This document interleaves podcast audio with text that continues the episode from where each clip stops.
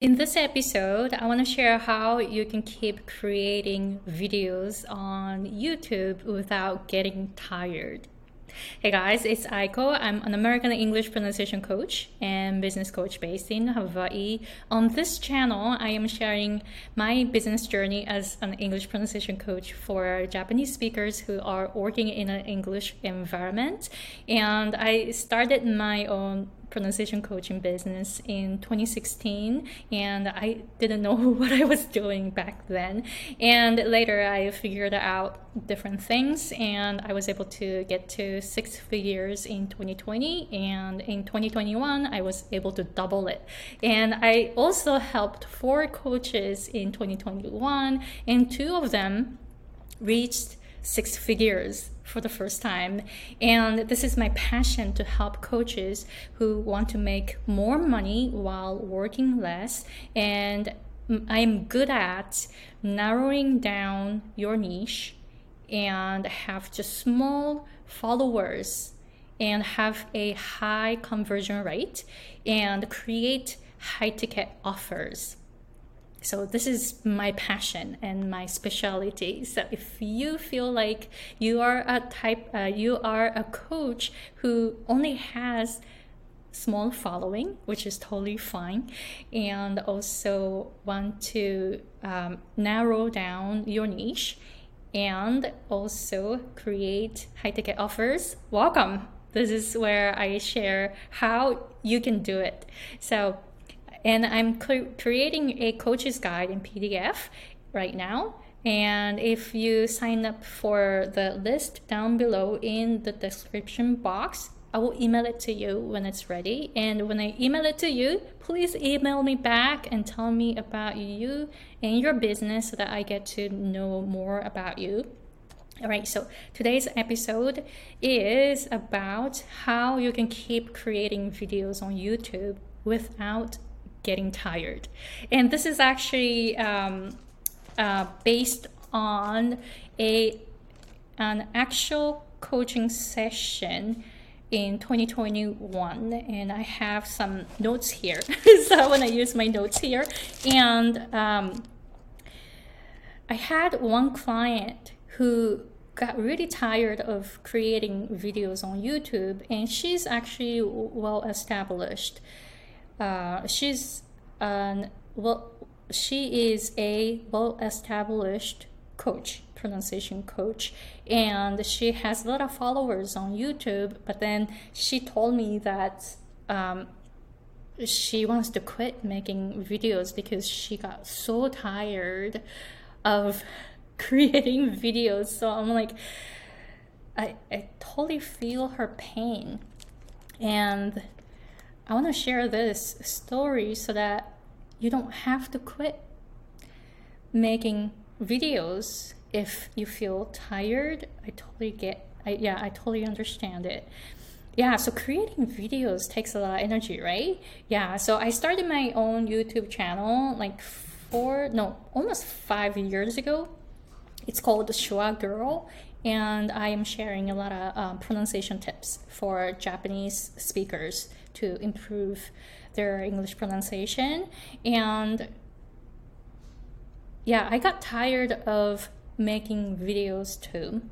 And my client who said who said that she got really tired of making videos and my response was that don't listen to what subscri- subscribers say yeah so that's it. So because she, she, was trying to so i'm looking at my notes. Yeah so she was thinking that she had to make videos that are very interesting and capturing a lot of audience. So she was like um, going for a wide audience.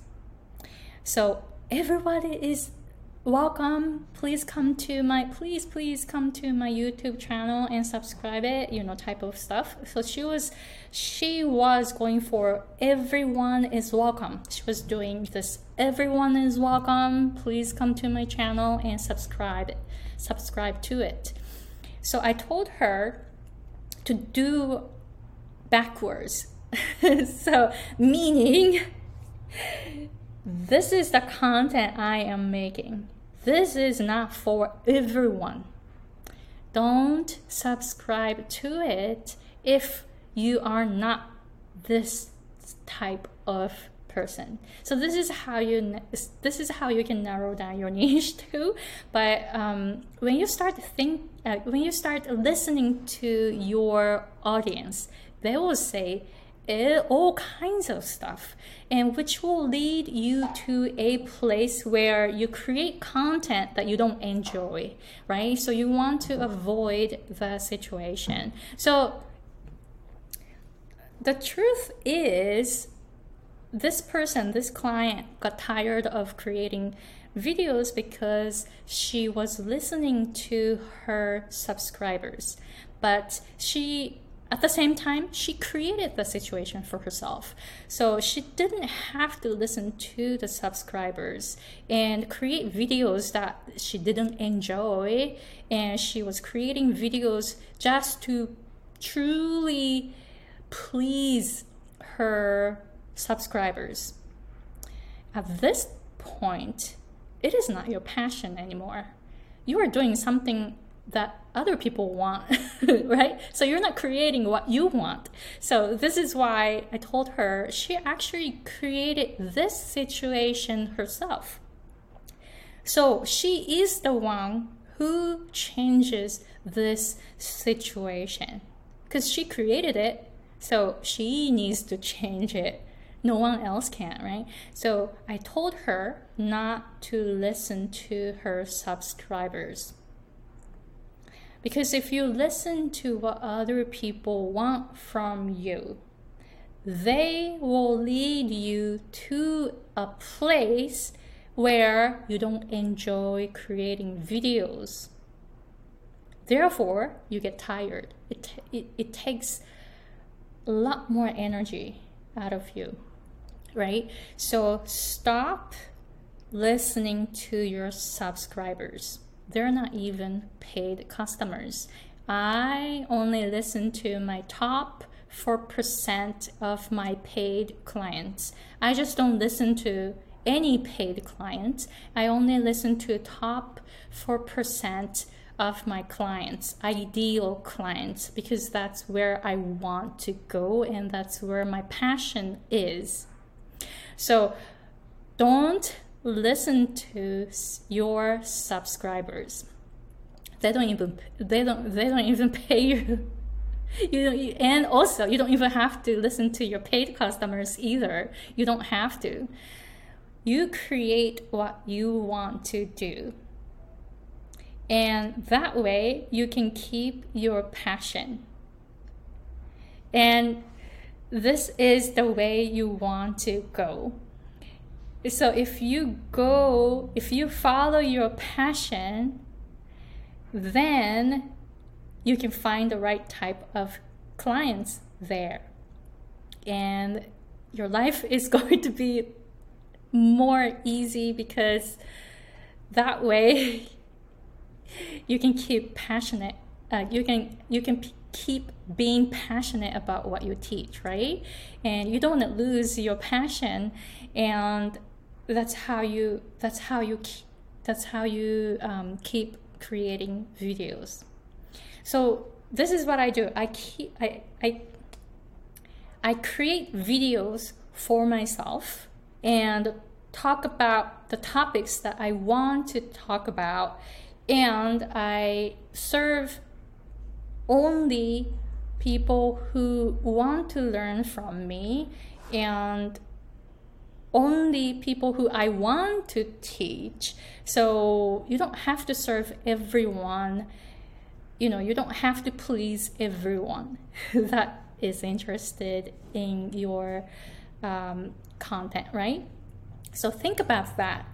Then you can keep creating your content without getting tired. I hope that makes sense. Please let me know if you have any questions. And then I also mentioned that I am creating a coach's guide and you can sign up for it. And when it's ready, I will email it to you. And also, I am providing business coaching. And last year, 2021, I um, coached four clients, four coaches, and two of them reached six figures. So, and they ended up working less because I I um, gave a lot of tips to them so that they can start working less. So they did that and reached six figures. So this is my passion. I want to help more coaches who want to work less and reach six figures. And I to have a very small list and I have a micro niche and I have high ticket offers. So those are the things that I'm really, really good at. So if you want this type of business coaching, please let me know. All right, so thank you very much for watching and I will see you guys later. Bye.